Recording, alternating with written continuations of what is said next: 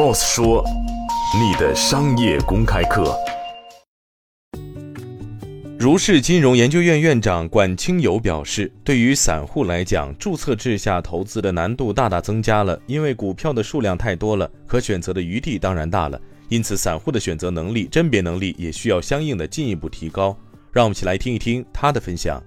但是全面注册制，就是说你从不同的维度去看呢，它确实影响不一样。首先呢，这是中国资本市场、中国金融市场的一件大事，是个里程碑事件，是我们市场化、法治化重要的一步，非常重要。第二呢，对于机构来讲，它确实可选择的范围大了，可挑的我们说投资标的多了。当然，对于机构的挑战就在于说，五现在五千多家上市公司，其实可挑的最后可能会趋同，集中在某几个领域。数量多了之后，意味着说你要挖掘出优秀的公司，这个能力需要特别。越强。那么对于监管者而言呢？当然，你说在信息披露、退市，包括监审分离等等这些领域，它肯定是要有更大的这个进展进步，以防止出现什么呢？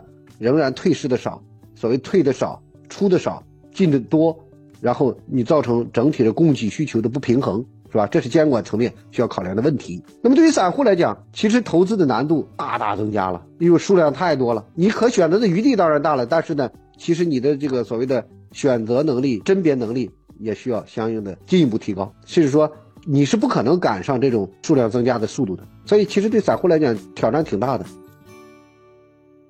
今天的节目就是这样，欢迎您来三十六课音频频道关注 Boss 说。